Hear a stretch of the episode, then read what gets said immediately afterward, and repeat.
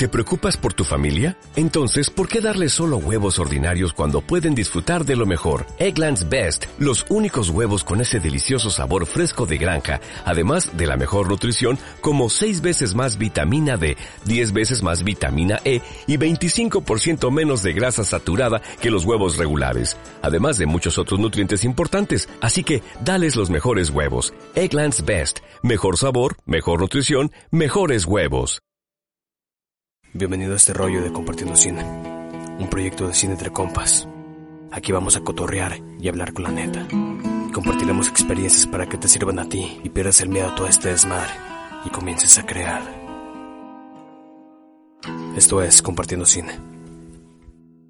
Hola, un saludo a todos y bienvenidos a todos una vez más a este podcast Compartiendo Cine. Estamos en una temporada más hablando de películas en esta nueva sección y acompañándonos en este nuevo formato está conmigo Félix Loera. Hola, ¿qué tal? Un gusto estar en este capítulo, una etapa más de Compartiendo Cine, donde compartiremos aquellas películas que nos hayan gustado y queremos pues compartirlas con ustedes. Claro que sí. Y bien, eh, en esta nueva etapa de Compartiendo Cine eh, queremos ampliar un poco nuestros horizontes fílmicos, tanto nuestros como de ustedes, y poder hablar de películas tanto que estén de moda, ya sea que se estrenen en alguna plataforma de streaming, que se estrenen en los cines, que ya se están abriendo, o quizá revisitar películas antiguas, clásicas o de culto que nos parezcan interesantes y creamos que sean importantes hablar de ellas, pues dependiendo del momento que vivamos durante este año. Pero bueno, el día de hoy tenemos preparadas eh, dos películas muy padres, muy interesantes. Una es Ayer Maravilla Fui, que es mexicana, del director Gabriel Mariño. Y la otra es First Cow, que es una película eh, norteamericana que muchos críticos la pusieron dentro de su top de películas del año pasado y que incluso algunos dijeron que fue una exclusión de la temporada de premios que acaba de pasar. Eh, vamos a comenzar con la película de Ayer Maravilla Fui. Y para ello, como quienes ya nos siguen desde, eh, el, desde nuestra sección Camino al Oscar, ya saben que tenemos de costumbre que aquí comenzamos con una pequeña reseña y quien nos da esa reseña es Félix. Bien, es una película en un contexto urbano yo pensaría o yo lo interpretaría que la Ciudad de México es un personaje más dentro de esta película. Nos ubica en este contexto un tono urbano, actualizado. Nos muestra la película, nos muestra el personaje de la Ciudad de México en un contexto actual. Eh, sus calles, sus edificios, muchos de estos elementos están presentes entonces, si nos ubicamos desde el punto de vista que vamos a estar en el entorno urbano de la Ciudad de México, en una época actual, y un personaje que se va a enterar, eh, y cómo puedo decirlo, es básicamente es la historia en fantasía de un ente que para poderse acercar a otro ser humano que le interesa, las circunstancias que no, yo no las entiendo muy bien, pero lo que hace es personificarse en seres humanos, los cuales toma, se posesiona de ellos, eh, vive como ellos y se acerca al personaje que a él, le interesa. Que te va contando toda esta historia dentro del contexto de la Ciudad de México de la manera actual para entrar a esta película creo muy importante partir de un elemento, es una fantasía, para muchos llamado ya ciencia ficción, en el cual un ente, para poder interactuar con la persona que le interesa, se va posicionando diversos cuerpos, pero a su vez es muy difícil hacerle notar o transmitirle esa situación que está viviendo y se las ingenia para transmitirle unos códigos a esta persona para que ella entienda que hay alguien que se quiere comunicar con ella desde diferentes aspectos. Así es. Eh, una cosa interesante de esta película y eh, que creo que para todos aquellos que estén interesados en la realización de cine, en la producción de cine y todo esto, es la película está hecha y se nota con, y, y no lo digo de manera despectiva para nada, se nota que está hecho con muy poco presupuesto, pero todos los elementos de la película eh, los logran llevar a un nivel que eh, no hace falta eh, en ningún tipo de efecto especial, utilizan las herramientas del lenguaje cinematográfico, encuadres, formas narrativas, etcétera, para poder contar esta historia, ¿no? Y creo que es tam, también no solo eso, sino que es rico y es interesante y un poco visualmente eh, eh, en cierto punto minimalista, que es como un descanso a la vista de repente cuando ves superproducciones hollywoodenses que tienen, que están repletas de efectos especiales y creo que esta sin ningún efecto especial hasta donde tengo entendido lograron contar esta película que tiene tintes fantásticos. Sí, yo creo, si tuviera que dar un reconocimiento, un premio a esta producción, sería cómo hacer ciencia ficción sin efectos especiales, únicamente, como ya lo dijiste tú, utilizando lenguaje cinematográfico. Esto me parece muy valioso como para estudiarlo y que nos que podamos llegar a esa conclusión. Podemos hacer cine de ciencia ficción sin efectos especiales, lo cual antes de esta película para mí parecían dos cosas implícitas, ¿no? que no podían estar separadas y creo que es una aportación que nos hace esta producción, este director y su equipo, de cómo contarnos una ciencia ficción sin utilizar los efectos especiales.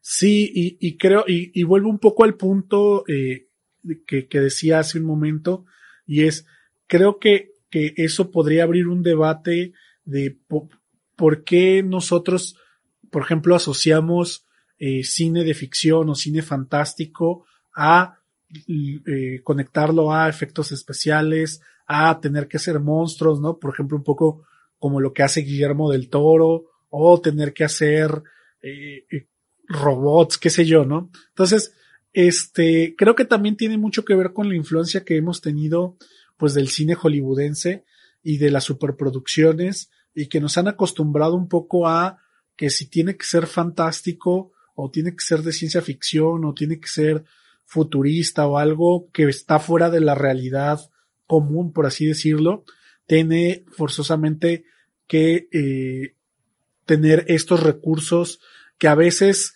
eh, terminan limitando a muchos cineastas que quieren hacer ese tipo de cine porque creen que necesitan tener como todo este presupuesto para poder hacerlo. Y me parece de alguna manera muy valiente por parte de, del director, eh, de su equipo, que se hayan aventurado a hacer esta propuesta con poco presupuesto, pero pues con, con algo muy interesante de qué hablar. Y creo que los temas que habla pues son muy interesantes. No sé si quieras decir algo o, o me sigo.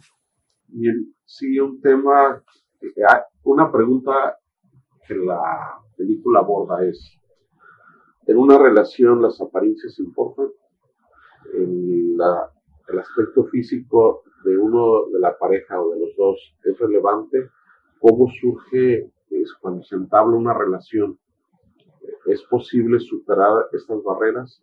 Esa pregunta está latente y en cada una de las etapas de la película nos plantea esa pregunta ¿no?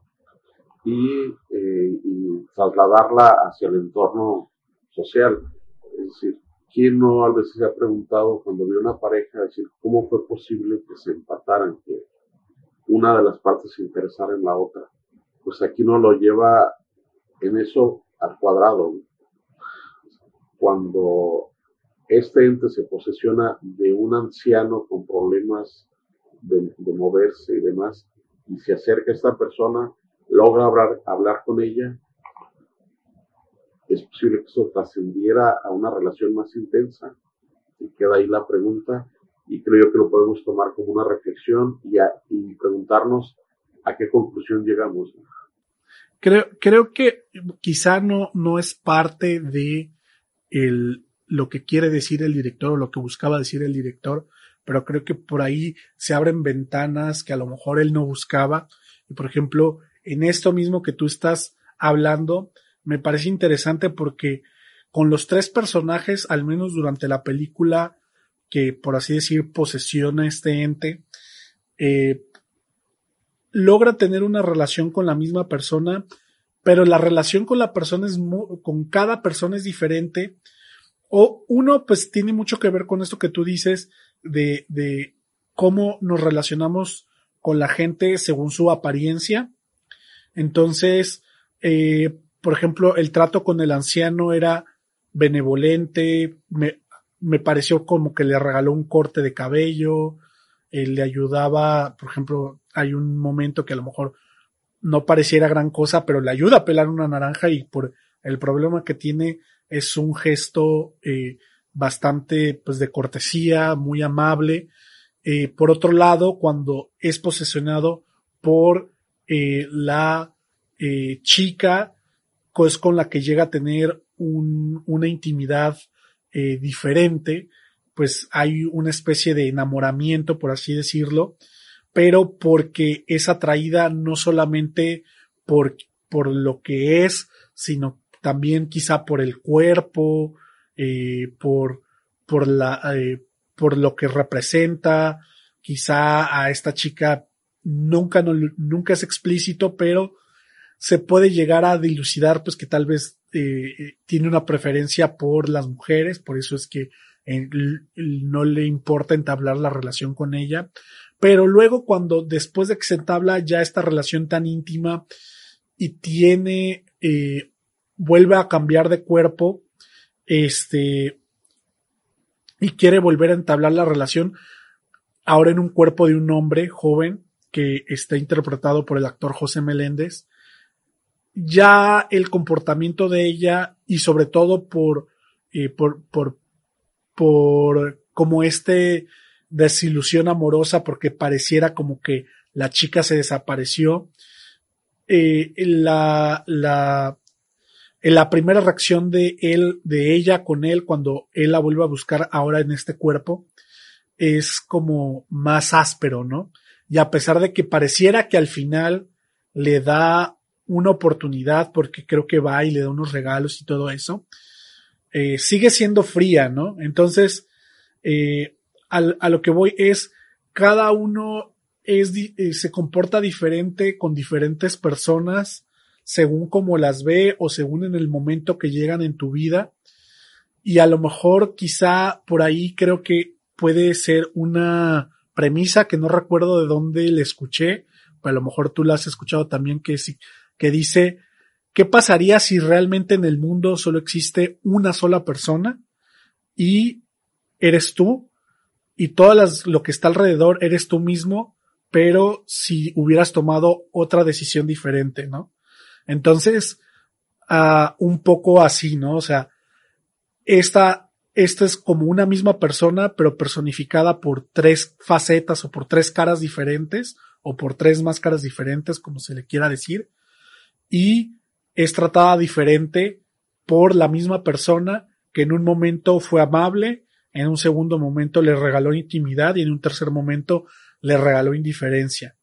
Incluso puede ser hasta una metáfora de una relación eh, de, de, pareja, ¿no?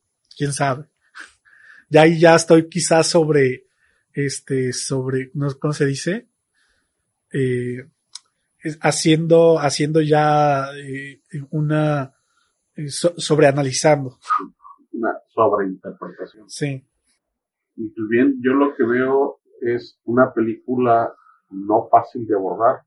Creo yo que no todo el público puede tener facilidad ver la película.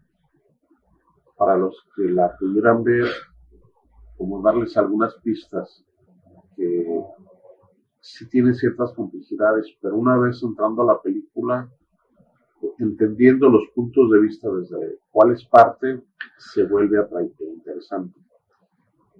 Nos plantea retos, nos plantea posibilidades, eh, tiene valores en la fotografía, las actuaciones también me parecen muy sobresalientes y en general la atmósfera que lo, logra la, producción me parece disfrutable, ¿no? Estéticamente. Es una película eh, bien fotografiada que nos da una, un buen arte y nos va llevando a una narrativa que si entendemos desde dónde parte, eh, se nos hace intrigante también y para disfrutarla. Claro. Sí, eh, concuerdo contigo en el hecho de que la película puede ser difícil o eh, un poco lenta, diría yo. O sea, y, no lo hablo en un mal sentido, sino de repente, volviendo al punto, imagínate, estamos acostumbrados a que el cine fantástico sea ágil, sea alegre, eh, sea un poco ensoñador, un poco. Y esto creo que rompe con todas esas quizá normas establecidas de, un cine eh, meramente más hollywoodense. Pero al mismo tiempo creo que tiene cosas que se disfrutan y que son interesantes. Pero creo que es una de esas películas que podría decirse como que reta al espectador a prestar un poco más de atención y si logras llegar hasta un punto de la película o de la trama, este, te vas a dar cuenta, eh, pues de que cómo, cómo se va desarrollando y eh, qué va sucediendo. En, en experiencia propia, yo puedo decir que la primera mitad de la película me pareció lentísima, o sea, la empecé a ver y yo sentí que no avanzaba nada, pero justamente cuando llegaba quizá un poco antes de la mitad, aproximadamente, cuando eh, empieza el romance y se rompe y ya está en otro cuerpo y todo eso, ahí creo que ya creo que se vuelve interesante porque ya hay un conflicto, ya hay una búsqueda. La primera vez fue un planteamiento y creo que ese es el, el, punto por el que parece lenta, porque todo, toda la, podría decir todos los primeros eh, dos cuartos o un cuarto y cachito de la película, este, es como un mero planteamiento, o sea, estamos apenas abriendo el universo del que nos va a contar la historia el director y está planteando como todos los puntos para que queden muy, muy claros.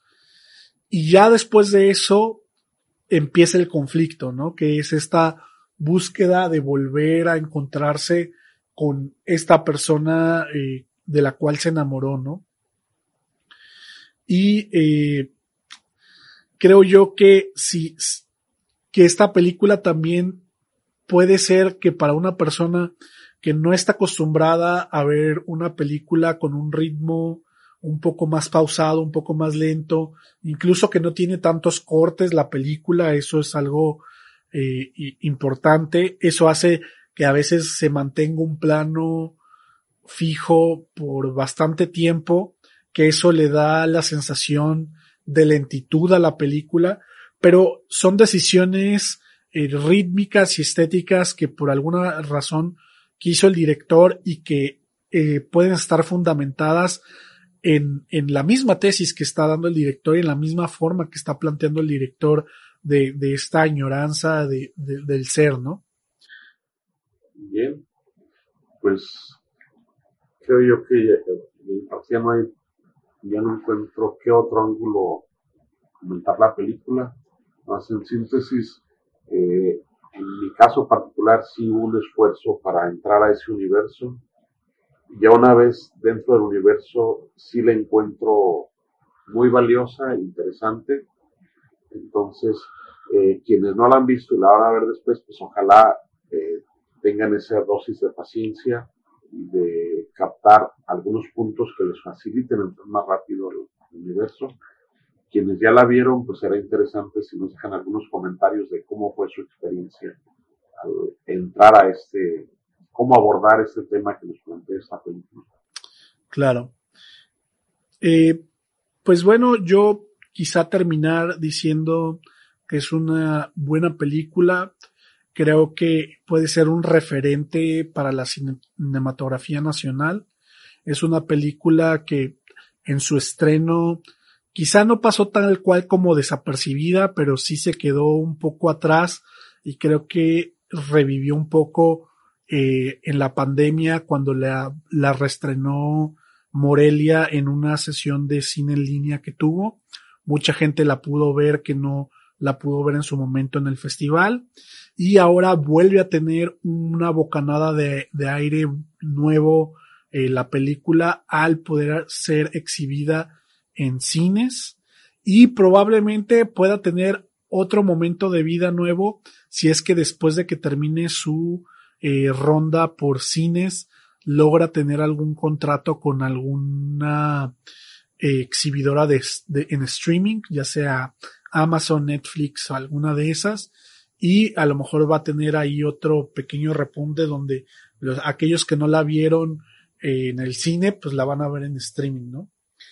Eh, por último, antes de pasar a las calificaciones, nada más quiero decir, muy probablemente para el momento en que esté publicada este podcast y ya lo estén escuchando, va a estar también ya publicado una entrevista con el director de esta película, que es Carlos Mariño. Entonces, no se la pierdan si nos escucharon y les interesó la película, la vieron y les gustó y quieren conocer al director y quieren conocer todo el proceso, cómo hizo la película, en qué se inspiró y todo eso, vayan y vean la entrevista. Ahora sí, pasamos a la calificación para esta película es un 3.5, destacando su fotografía, eh, el esfuerzo del director de tomar riesgos y hacernos un planteamiento arriesgado y el trabajo de los actores que también parece muy sobresaliente. Bien, eh, yo le voy a poner un 4, creo que es una película que finalmente, a pesar de que sentí que tardó un poco en, levantarse, un poco como le llaman de cocción lenta. Logró despuntar lo suficiente para que me gustara, termina de una manera eh, inesperada.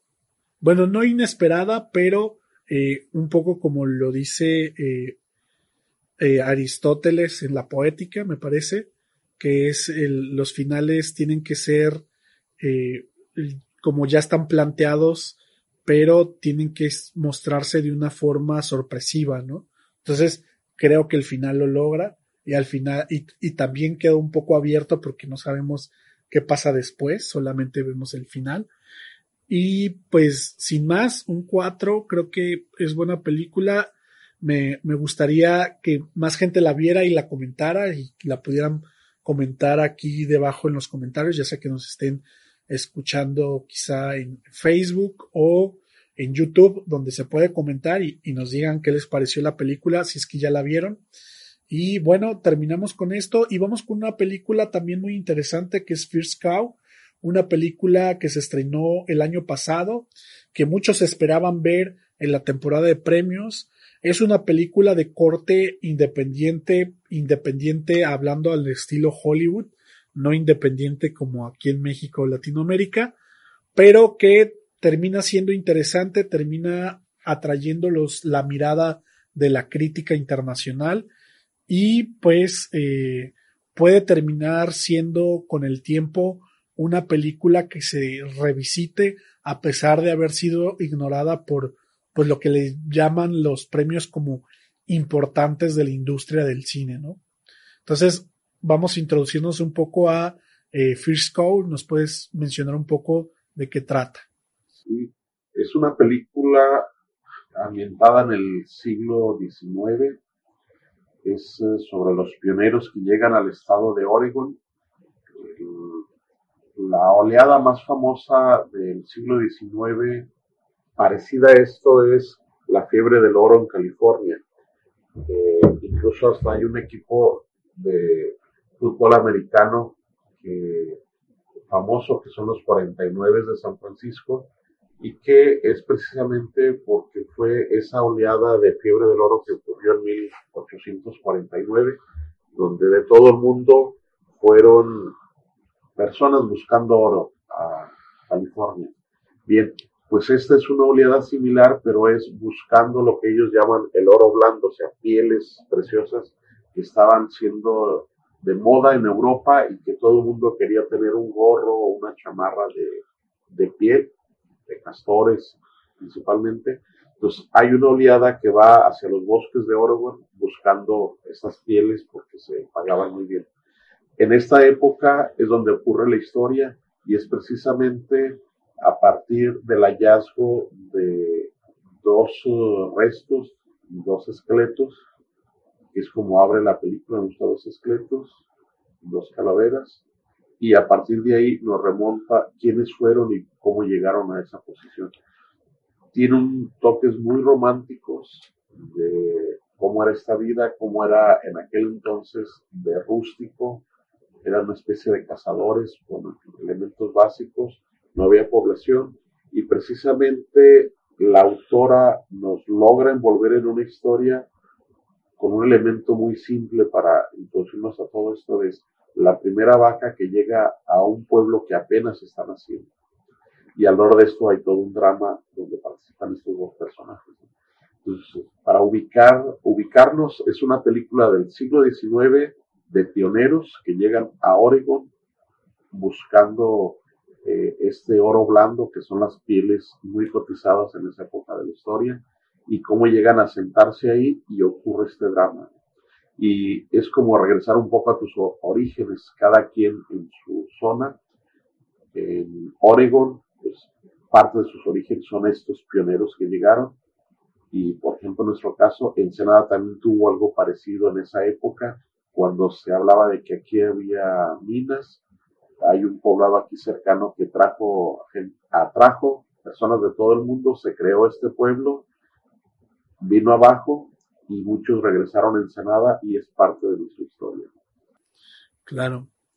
Eh, pues mira, eh, que, que me pasó algo muy similar como con la película anterior, pero en este caso creo que fue un poco más, o sea, de repente sentí que tardó mucho en despegar la historia. O sea, inicia eh, con estos dos, con estas dos esqueletos que tú mencionas, que al menos te plantean la duda como de quiénes son, ¿no? Entonces, ya hay este como flashback o raconto donde nos cuentan ya la historia, ¿no? De ellos a partir de una regresión de tiempo eh, en, el, en, en la historia y eh, nos presenta uno de los personajes, cómo se conocen y, todo eso, pero realmente como por así decirlo, la carne o lo interesante de la película es cuando vuelven a recontrarse estos dos y empiezan a eh, ver la manera de subsistir, ¿no? Y sí termina siendo un poco romántica la película en el sentido de que dentro de las conversaciones que tienen, eh, siempre están soñando como con hacer un negocio, con irse eh, a vivir a otra parte, creo que decían ir a San Francisco, eh, poner un hotel, cosas que de repente hasta uno pensaría que quizá uno planea con una pareja o algo así, ¿no?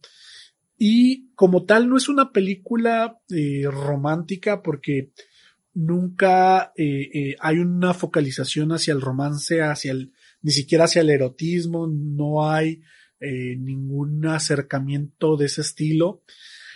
Pero la tensión y la manera en que estos dos personajes se sobrellevan su relación, como el estima que se tienen, y la manera en que platican y llevan su relación pues de amistad, podríamos decir, eh, pareciera más que una relación de amistad, ¿no? Y creo que eso uno habla como, como de, de, quizá podría yo decir, eh, en una interpretación muy mía, eh, un poco represión, ¿no? De ambos lados, eh, en una clase que tuve hace poco con, con, con un, con un gran, eh, con un gran crítico de cine decía, la, las películas de, de, Ismael Rodríguez, que fue uno de los directores que dirigió varias películas de Pedro Infante, dice, por ejemplo, en especial una que sale con Jorge Negrete, pero en la mayoría de Pedro Infante es la glorificación, pues, del, del, del, del macho que está casi enamorado de su compadre, ¿no? Entonces podríamos hablar de que son las primeras películas este, que hablan eh, de, de, de, los de gays o algo así, ¿no? Ah, no en una manera explícita, pero pare, dice, yo lo estoy interpretando así, ¿no? Entonces, regresando a esa idea como a este punto, eh, nunca hay un momento donde sea algo abierto, siempre todo es, está mucho en el subtexto, pero eh, quizá, no, no sé si esto se considera un spoiler, pero lo, voy a hablar y, lo estoy como avisando y es, creo que lo que une la relación de ellos y por lo que la película adquiere su nombre, que es First Cow, la primera vaca, es que uno de los, podría decir, creo que es un terrateniente o no sé qué es, pero una persona que, que viene de fuera y que tiene, al parecer, mucho, eh, mucho dinero o, muchas posesiones, trae unas vacas, pero se mueren y queda solamente viva la vaca. Bueno, eh, trae un toro, una vaca y un ternero y solo queda viva la vaca y ellos en las noches van y la ordeñan y con eso ellos hacen un negocio de unos panes que los venden y con eso hacen dinero y a través de eso ellos sueñan y hacen planes al futuro, ¿no? Entonces, también está también, también esta otra parte eh, de, cómo, cómo se puede salir, y creo que ellos también lo plantean en algún momento de la película, no recuerdo exactamente dónde, que es dicen, ¿cómo puede salir uno como de, la pobreza o cómo puede uno sobresalir si uno no tiene nada, ¿no?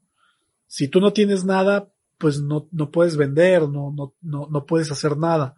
Entonces, eh, al final, eh, ellos mismos encuentran esta manera de hacerlo, pero eh, hay un giro inesperado que hace pues que tengan que enfrentarse a algo que ellos no veían venir, ¿no?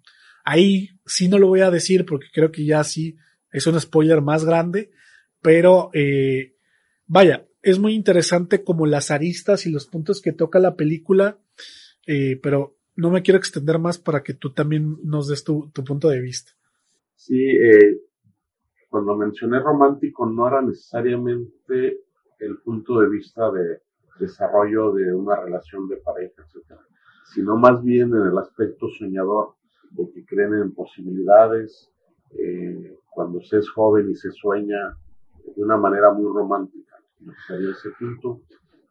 Pero la autora logra transmitir como la atmósfera de ese entonces de lo que es un pionero, ¿no? Alguien que deja lo que tiene y va buscando iniciar algo obviamente con sueños de crear un patrimonio, una riqueza, y eso te lo logras transmitir con estos dos personajes.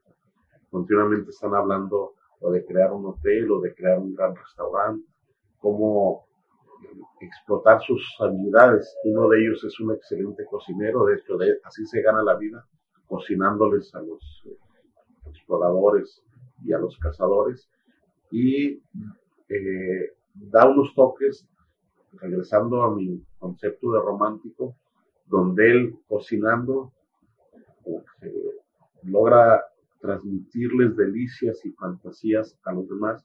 Uno de ellos dice cuando lo comienza que esto es el hogar. Lo remontó a su niñez, a su abuelita, a su familia, pero te lo, lo logran captar en la escena muy bien. Es, y a partir de ahí va construyendo pequeños detalles. Vaya, yo los llamo románticos ustedes lo vean a la mejor, van a decir, no es romántico, es otra cosa, yo así lo, lo capté. Entonces la película me parece en ese sentido muy romántica, o quizás lo pudiéramos ver también de un punto de vista muy femenino en detalles que quizás los hombres no se detendrían. Por ejemplo, ellos coinciden en una casa y uno de ellos se pone a barrer y el otro a trabajar, Y hace mucho énfasis en el que se pone a asear la casa. Bueno, estamos en el, de pioneros en el oeste, ¿quién, va a poner detalle a, ver el cómo cocina esos pequeños detallitos? Que dirías, bueno, una mujer sí se fijaría en esas cosas. Y a mí me quedó una gran pregunta, porque la manera en que ellos terminan, que es una especie de persecución, te lo da a entender así, pero la manera en que los encuentran están en otra posición. Entonces dices, bueno, hubo, hubo algo de romántico aquí que se venía cocinando y te lo insinúa nada más, o, o por qué los encuentra en una posición muy diferente a la que tú esperarías que hubieran quedado como, vaya, es que un inicio por un final muchos años después, donde los encuentran, después eh, la película como que te va a explicar cómo llegaron a esa posición, que no coincide mucho a cómo los encontraron, pues te deja ahí una, para los que son perspicaces, pensar o tomar esas provocaciones para construir tú otros elementos alrededor de la película. En ese sentido es al que me refería del romántico, el soñador, el pionero que va, que está siempre pensando cómo construir una fortuna, un patrimonio. Y que cómo te replantea o te crea la atmósfera de cómo era la vida en esa época. Sí. Creo yo eh, que es una película que si bien muchos, como dije al principio, muchos se quejaron, bueno, no muchos, pero algunos se quejaron de su no inclusión en, los grandes premios eh, que pasaron hace poco. Pero ya viéndola, porque no había tenido oportunidad de verla hasta ahora que nos propusimos hacer esto de nuevo, viéndola, creo y entiendo por qué no la tomaron en cuenta. Primeramente, porque creo que sí tiene un corte de cine independiente y sobre todo de un cine que está fuera de la fórmula o del tipo de cine que normalmente Hollywood le gusta y le presta atención. Por otro lado, también tiene elementos que a Hollywood, que, que a la Academia de, Estados Unidos les llama la atención, ¿no? Como el tema de los pioneros, los primeros habitantes de Estados Unidos. Podemos recordar, por ejemplo, no hace mucho la película de El Renacido de Alejandro González Iñárritu, que no es exactamente en la misma época, pero más o menos es como de los inicios de los primeros exploradores eh, de Estados Unidos, porque eh, si bien Estados Unidos tiene muy arraigada esa historia como de los pioneros, eh, de los primeros eh, lugareños que lograron empezar a hacer la tierra, etcétera, ¿no? Y creo que por eso también podría haber llamado la atención, pero por otro lado, eh, también creo que, que, que la que la manera o por lo menos el tipo de cine que a veces premian y sobre todo la, la, agenda que, que ahorita por lo menos política que tiene la, la academia, eh, como que de repente no, en, siento yo como que no había alguna arista en donde cupiera, más allá de que, por, por ejemplo, la directora es mujer, pero aún dentro de la narrativa no había como nada eh, que pudieran resaltar. Por ejemplo, la mayoría de los personajes creo que son blancos, más allá de algunos extras que salen que parecen, me parece que son nativos americanos. El coprotagonista, eh, bueno, por, al menos en la película dice que es chino. Pero fuera de eso, realmente todos los personajes son blancos caucásicos y en su mayoría son hombres, ¿no? Y, y, y las mujeres, eh, hay dos personajes de mujeres que me quedan muy, muy, eh, se me quedaron un poco en la cabeza que, que están en una escena muy específica, pero también quedan muy relegados. Entonces, creo yo también que por ese lado tampoco es interesante para, para la academia, en mi punto de vista. También, de repente, y ya fuera, fuera en otros contextos, eh, la academia a veces no le llama la atención premiar ciertas películas eh, que no son populares para ellos, hasta cierto punto, como muy entre comillas, y sobre todo, eh, pues que no les llama la atención a, los mismos académicos, ¿no? O sea, la academia tiene una manera como de ver las películas como en un, una cierta manera o de un cierto molde, y de repente cuando una película no cabe dentro de ese molde, como que no le hace mucho caso, ¿no? Son pocas las veces que de repente por ahí sale una nominada que está fuera de ese molde, pero es muy raro, ¿no? Entonces, creo que por eso sucede eso. Lo que para mí sería interesante es ver si esta película, al pasar de los años, logra ser esa película de la que luego se habla que dice, uy, cuando fueron los Oscars ni le hicieron caso, pero se sigue hablando de ella, ¿no? Entonces, será la gran perdedora, pero que se seguirá hablando de ella y que a lo mejor, por ejemplo, una película como Nomadland, que fue la que ganó mejor película en los Oscars, quede olvidada, como muchas películas que han ganado Oscar que quedaron olvidadas, pues yo creo que eso solo el tiempo lo dirá, ¿no? Pero pues creo que es una película que al menos tiene puntos y, y temas interesantes que creo que, que a quien la vea puede sal, les, le pueden saltar. Sí, eh, sí la veo de cine independiente, muy cine de autor. Si hay algo que la directora quiere contar muy a su estilo, muy a su manera, y lo refleja. Los temas que a ella le preocupan, los temas como ella los quiere plantear. De hecho, cinematográficamente tiene muchos valores. Eh, hay continuamente planos muy bien trabajados, que estéticamente tienen un enorme atractivo, aunque eh, pasan casi desapercibidos, pero sí logran quedarse en el, en el recuerdo. Eh, encuadres que si uno los ve con detalle están muy elaborados, desde marcos naturales, eh, escenas que están ocurriendo casi en paralelo en el mismo encuadre, pero dos acciones diferentes que se complementan. Eh, estas, estos encuadres que te muestran dos acciones diferentes pero complementadas y transmitiendo para que la escena avance. Estoy continuamente estos detalles que hablan de la visión de la directora, eh, detalles muy sutiles, por ejemplo, cuando la vaca reconoce que se acerca a alguien que la visita, digamos, todas las noches, tiene un gesto muy tierno, muy sutil, que a quienes estamos ahí nos, nos lo ponen enfrente y logra tocarte alguna fibra, y de esto está llena la película. Esos pequeños detalles muy tiernos, muy conmovedores, y que le dan ese toque romántico entrañable. Sí, por supuesto. Eh, pues bueno, yo, yo creo que por lo menos para mí no, no hay nada más que decir eh, de la película, eh, más que si algo de lo que dijimos les interesó, véanla. Eh, no, me, no, no me considero que tenga como alguna autoridad para recomendar una película, pero si algo les llamó la atención, véanla y pues eh, díganos si a ustedes les, gustó si, y si es que ya la vieron, ¿no? O qué no les gustó, o a lo mejor no están de, acuerdo con ustedes. Realmente creo que nos encantaría eh, ver y escuchar su, su opinión. Eh, ¿Algo más que quieras comentar, Félix?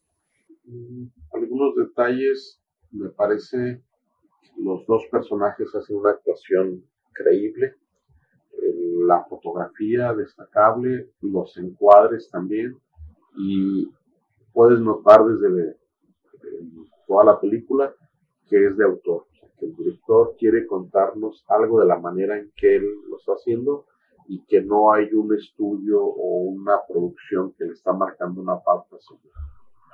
Sí, eso, eso sin duda se nota bastante y, y es, creo que es un, no sé si puede ser un punto a favor porque realmente el hecho de que sea una película de autor no necesariamente pueda hacerla buena, pero la mayoría de los casos sí es así, ¿no? Pero eh, creo que, que no puedo eh, decir al, a lo contrario en este momento. Y a lo que iba es eh, entrar a la calificación, a menos de que quieras comentar algo más. No podemos ir a la calificación. Eh, bueno, entonces empiezo yo en esta ocasión. Yo sí le voy a poner un, un 3, 3.5. Me gustó, me gustó mucho. Creo que la, quizá la calificación no demuestra lo mucho que me gustó. No le, no sé, no le pondría un 4, no le pondría un 5, quizá a lo mejor sí le pondría un 4, pero no le pondría un 5 porque por, por algunas cosas que ya mencioné, ¿no? Al principio, y es, eh, tarda al menos en mi punto de vista mucho en arrancar y creo que eh, por lo menos para mí, a veces es eh, pesado en el sentido de que tienes que involucrarte mucho, por lo menos tienes que hacer un esfuerzo mental en seguir hasta que ya te, empiece a interesar los personajes, ¿no? Creo que hay maneras eh, de escribir guiones donde se puede hacer un planteamiento y aún así hacerlo interesante, pero también creo que era un poco la intención, creo yo, digo, a lo mejor y no era la intención, este, de eh, hacernos convivir el tiempo suficiente con los dos personajes para ir entendiendo su dinámica, ir viendo cómo van creando esos lazos de amistad y todo eso. Y creo yo que también un, un punto interesante eh, por el cual también creo que se va ganando los puntos que le puse es porque no es una película eh, de, de una gran historia, creo que es muy sencilla la premisa, es más un poco como de construcción de personajes y creo yo que de repente también es eh, el, a mí, para mí se estanca un poquito en algunas cosas, pero en general fluye en cuanto a después de cierto, de cierto metraje, ¿no? Entonces, podría llegar a ponerle un 4, pero creo que me voy a quedar en 3.5. Bien, para mí es un 3.5, destacando que la autora logra conectar con detalles eh, como una especie de nostalgia por el regreso al hogar, viviendo en un entorno hostil y que eh, rescata la atmósfera de lo que sería un pionero en esas condiciones y que probablemente va a conectar con muchos ciudadanos quienes ahora viven en ciudades y que esos lugares donde viven tuvieron algunos inicios como los que planteé en su tiempo. Pues lo veo, yo pudiera, si había que escoger un lema, es como una película de añoranza, de retorno al hogar. Sin duda.